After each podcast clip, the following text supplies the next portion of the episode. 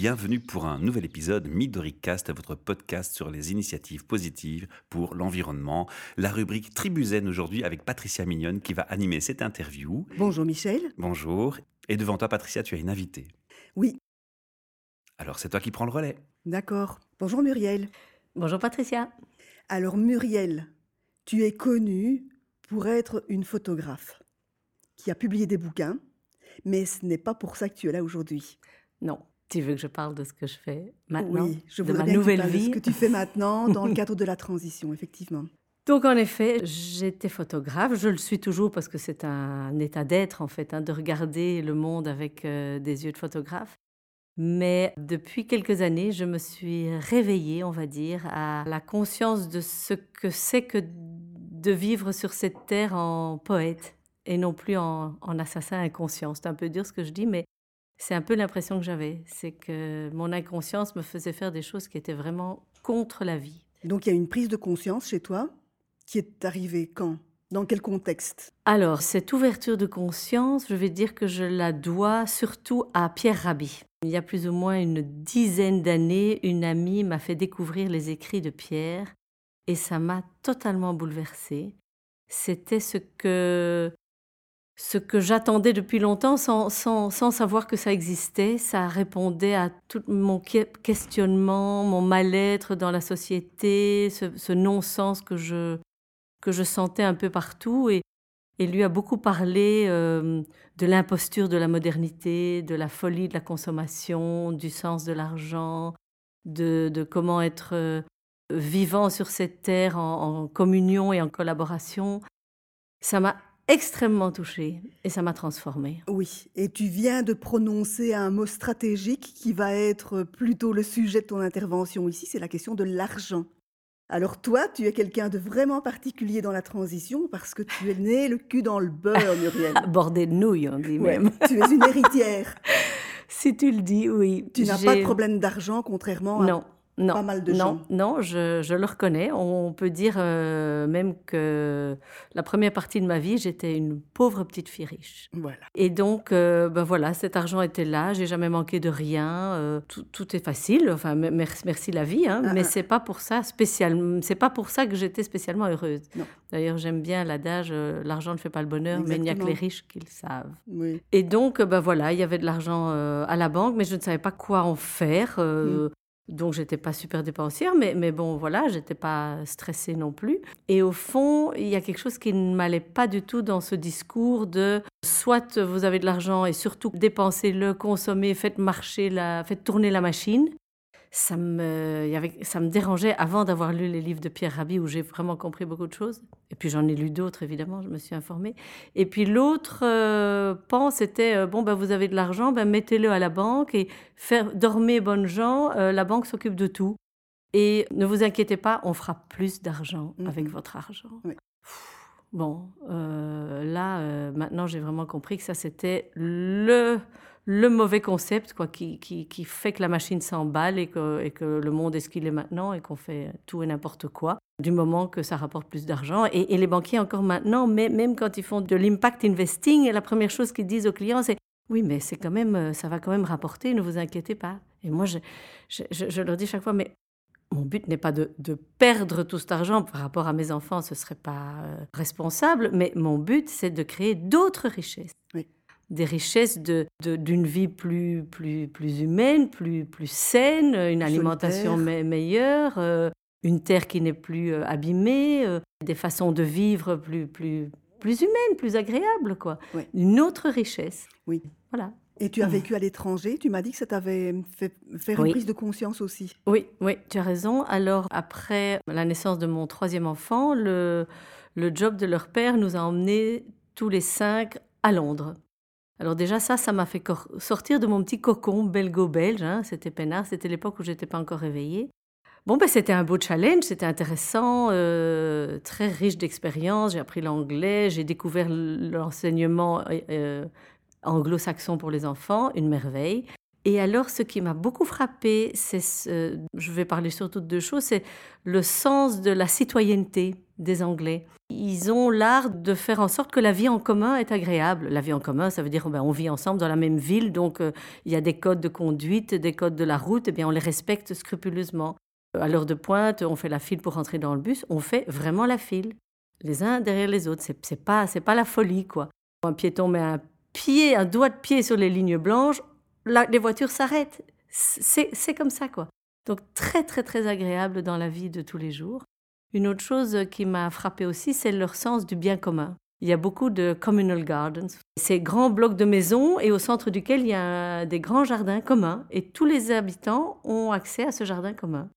Magnifique, on rêverait de ça à Bruxelles, Tout non fait. Et aussi, ben, c'est aussi le pays des- du National Trust, donc toutes ces Oui. grandes propriétés qui sont ouvertes au public. Donc, on a passé trois années merveilleuses à emmener les enfants découvrir euh, les, les plus beaux jardins, les, les plus beaux coins de nature, Mhm. euh, les châteaux. Enfin, Oui. c'était c'était magnifique. Et ils ont un amour de la nature qui, qui m'a aussi beaucoup touchée.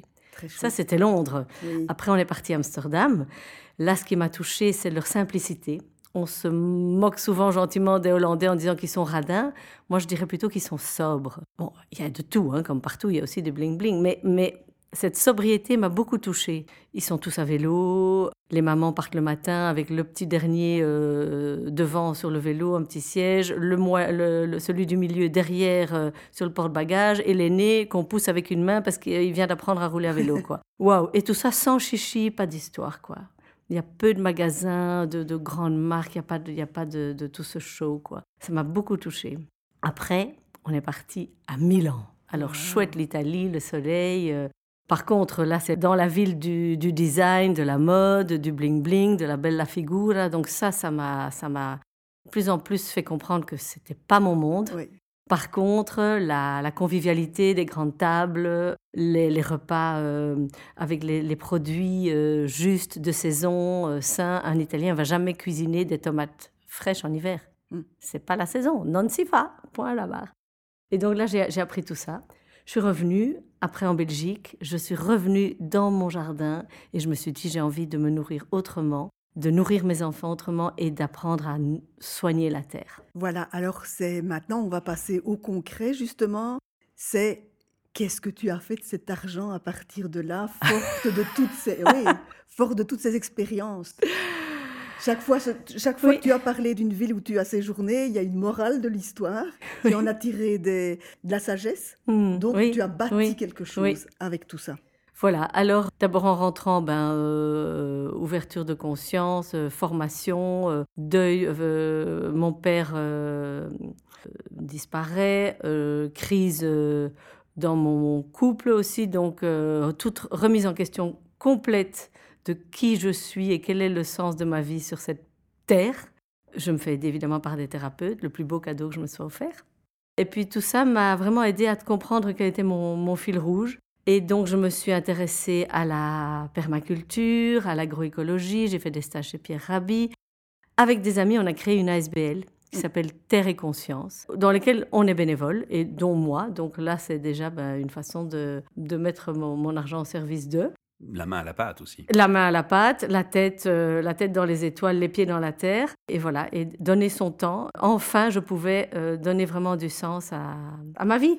Tout à fait. Ça m'a transformée, ça m'a donné une énergie de dingue. Terre et conscience, je ne sais pas si c'est le moment d'en parler ou Vas-y, je pas. t'en prie. C'est c'est donc on en fait on est parti du- de, de ce constat et de ce sentiment euh, partagé par beaucoup de, de philosophes et de, de sociologues, de psychologues. que certainement une des raisons de ce mal-être en, en Occident et qui devient euh, mondial même de toutes ces crises, qu'elles soient écologiques, économiques, euh, de sens, enfin toutes ces crises systémiques, c'est sûrement que l'homme, l'humain, s'est coupé de son lien à la nature. Il s'est cru au-dessus de la nature. Et donc, on est, on est comme dit Pierre Rabhi, on est hors sol. On est comme des poules dans, dans un élevage. euh, on n'est on est, on est plus, on est plus en lien avec le vivant. Mm. On- et donc, euh, ça nous fait faire n'importe quoi. C'est marrant ce que tu dis parce qu'il y a beaucoup de Mhm. personnes qui interviennent en entreprise par rapport à la gestion du burn-out, de l'après-burn-out ou de la prévention burn-out. Mhm. Et on retrouve ces éléments de ce, rapprochement à une recherche de sens, de Oui. valeur. Et dans ça, on retrouve particulièrement aussi beaucoup, beaucoup, c'est pas systématique, mais beaucoup, beaucoup de recherche d'un lien vers l'environnement, la nature, l'air frais. Ouais. C'est indispensable et d'ailleurs il y a de plus en plus de, de thérapeutes qui travaillent avec leurs patients dans la nature. Ils vont se promener en forêt où ils leur conseillent de La mise au vert. la mise au vert. Ils leur conseillent d'aller travailler euh, gra- gratuitement chez un maraîcher ou, ou pas gratuitement. Enfin bon, ils sont, ils sont, ils sont néophytes donc euh, et ça, ça fait un bien fou à tout le monde en fait. Et donc voilà, on a, on a voulu, on est parti de ce constat-là et on a pris le, le- le côté très pratico-pratique, donc formation en agroécologie, en permaculture, comment faire pour soigner la, soigner la terre, euh, c'est quoi une plante, c'est quoi une graine, euh, comment ça pousse, euh, Soigner la terre en se soignant soi. voilà, absolument. Et ce dont on n'a pas encore parlé, c'est du lieu, c'est du jardin d'Éden où tout ça se déroule. ça se passe dans un lieu qui s'appelle Sous les Tilleuls. Oui, alors sous les Tilleuls, c'est une maison sous les Tilleuls qui se trouve tout près de Bruxelles et que mon ex-mari et moi, on a découvert il y a 30 ans. Une vieille maison euh, de- du début du XXe siècle, bourrée de charme, avec un grand jardin d'un demi-hectare, avec plein d'arbres nourriciers, parce qu'à l'époque, tous les jardins étaient nourriciers. C'était, l'évidence. Donc un cerisier, un pêcher, un pommier, un poirier, un renne claudier, une serre dans laquelle euh, il y avait eu du raisin, c'est la région. Moi, j'ai eu un coup de foudre total. Et puis, ben voilà, on s'est installé là. Nos enfants, ils sont nés. Petit à petit, j'ai appris à soigner ce jardin. On a planté encore d'autres arbres, noyers, figuiers. euh. Et puis, on est parti à l'étranger. hein. Et puis, on est revenu. Donc, j'ai retrouvé ce jardin avec, avec un autre regard. Et là, quand les enfants ont pris leur envol, et que j'ai divorcé. Après ça, j'ai voulu vraiment donner un autre sens, un nouveau sens en plus à cette maison de famille. Et j'ai décidé de l'ouvrir à des, à des formations, à Oui. des workshops, à des stages, à des rencontres, à des conférences. Et le fil rouge, c'est que ça nous fasse grandir en humanité. Mm. Et donc, ça veut dire évidemment tout ce qui est formation en écologie, donc beaucoup de celles de Terre et Conscience, mais elles se passent aussi ailleurs. Et puis des formations en développement personnel, que ce soit euh, euh, constellation familiale, euh, chamanisme, communication non violente, euh, et puis aussi danse, chant, musique, enfin tout ce qui nous fait vibrer et se sentir vraiment humain sur cette planète. Quoi. On parle d'SBL. On parle d'une ASBL. On parle aussi Ouais. de formation gratuite ou c'est payant? Alors là, faut un malheureusement, mot. hein. Absolument. Alors, les formations euh, à Terre et Conscience ne sont pas gratuites. Elles sont payantes et nous ne sommes pas subsidiés. Alors, pourquoi? C'est ça, c'est pour faire vivre le projet en fait. C'est pour faire vivre le projet parce qu'on n'est pas subsidié et que euh, demander des sub- subsides, c'est la, la, la, la- la La croix et la bannière. croix et la bannière et qu'on s'est dit qu'il fallait, on devrait engager une personne pour nous aider à faire ça et que euh, la plupart des subsides qu'on aurait seraient pour payer cette personne qui l'aurait fait. Et, puis qu'on avait quand même, euh, on était impatient, on voulait y aller, on sentait que c'était juste et donc on l'a fait. Et, donc avec, avec euh, des bénévoles, avec aussi ben, de- des ressources financières qui ont été mises dedans. Donc merci aux mécènes. Et puis, euh, et puis donc elles sont payantes et, et- et c'est ça qui fait que, que- qu'on peut con- encore continuer, mais, mais c'est chaque fois un peu juste. Alors on ne refuse jamais quelqu'un qui a des problèmes d'argent, on en discute, on, on va créer une petite bourse pour pouvoir avoir un fonds, un fonds de... Une collecte en interne. Voilà, et on conseille toujours aux personnes qui nous posent la question de... bah, on fait un geste et puis on leur conseille aussi de faire leur propre crowdfunding. Donc, de Oui. parler autour d'eux, à leurs amis, à leur famille, de cette formation qu'ils ont envie de faire. Pourquoi de- de- pour, Pourquoi ça leur parle? Et puis de les inviter à la fin de la formation à, à un dîner chez, chez, chez- eux et leur parler de ça et leur apprendre des choses. Donc c'est win-win. C'est le principe du crowdfunding, quoi. Exactement. Et, et donc, on, on donne aussi des formations à la transition. Et donc, là-dedans, ben, tout ça, on en parle. Quoi. Mais on parle de gros budget On fait beaucoup de formations qui, qui durent 26 jours. Ah voilà. Dans ce cas-là, oui. Alors, forcément, donc c'est en gros, c'est deux samedis par mois ou deux vendredis par mois ou quelque chose comme ça. Et ça, ça coûte un peu moins que 1500 euros. Donc, Mhm. ça fait une moyenne de plus ou moins 60, euh, 65 euros par jour, ce qui n'est pas très cher pour une formation de 9h à, à 17h. Et voilà, nous, on paye tous nos formateurs. Il y en a qui viennent de France, beaucoup même, parce qu'ils sont spécialisés en biodynamie, en permaculture. Ce sont des philosophes. Faites appel à des experts, quoi. Ah, on fait vraiment appel à des experts. Et puis aussi à beaucoup de Belges, parce qu'on a plein de, on a plein de pépites chez nous. Oui, de toute façon, euh, par rapport au fait de payer une formation, on est dans le principe de réalité. hein.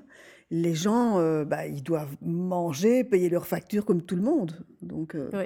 Oui, mais enfin voilà, on précise que c'est rémunérés, pas hein. parce que c'est SBL que c'est gratuit. Quoi. Non, le but, non, non, hein. non, non, il y a une Non. confusion possible. On mais, peut vous euh, aider aussi d'ailleurs avec des donations, j'imagine. et des On choses comme ça. adorerait, bien entendu. Enfin, on, lance, on lance un On appel hein, adorerait.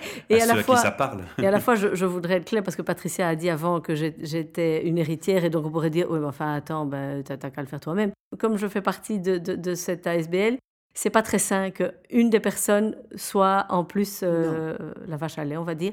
Donc, euh, on a décidé que, Oui, que ça mis ta part suffisait. et puis voilà. quoi, J'ai mis ça, ma part quoi. et ça suffit. Et, et par contre, je, fais ma part ailleurs. Et c'est honorable, tu donnes ta main Voilà. d'œuvre aussi. Voilà. Voilà, exactement. Mhm. Mais donc, parce que parfois, c'est des remarques qu'on peut avoir et je peux comprendre. hein. Mais euh, il faut faire la part des choses parce que sinon, c'est c'est pas juste pour les autres collaborateurs de cette même ASBL. Il y a, malgré tout, la- la- la- le fait d'avoir de l'argent, ça, ça met à une autre place. C'est- Voilà. Et, et je- et je- et c'est très désagréable pour moi et pour les autres.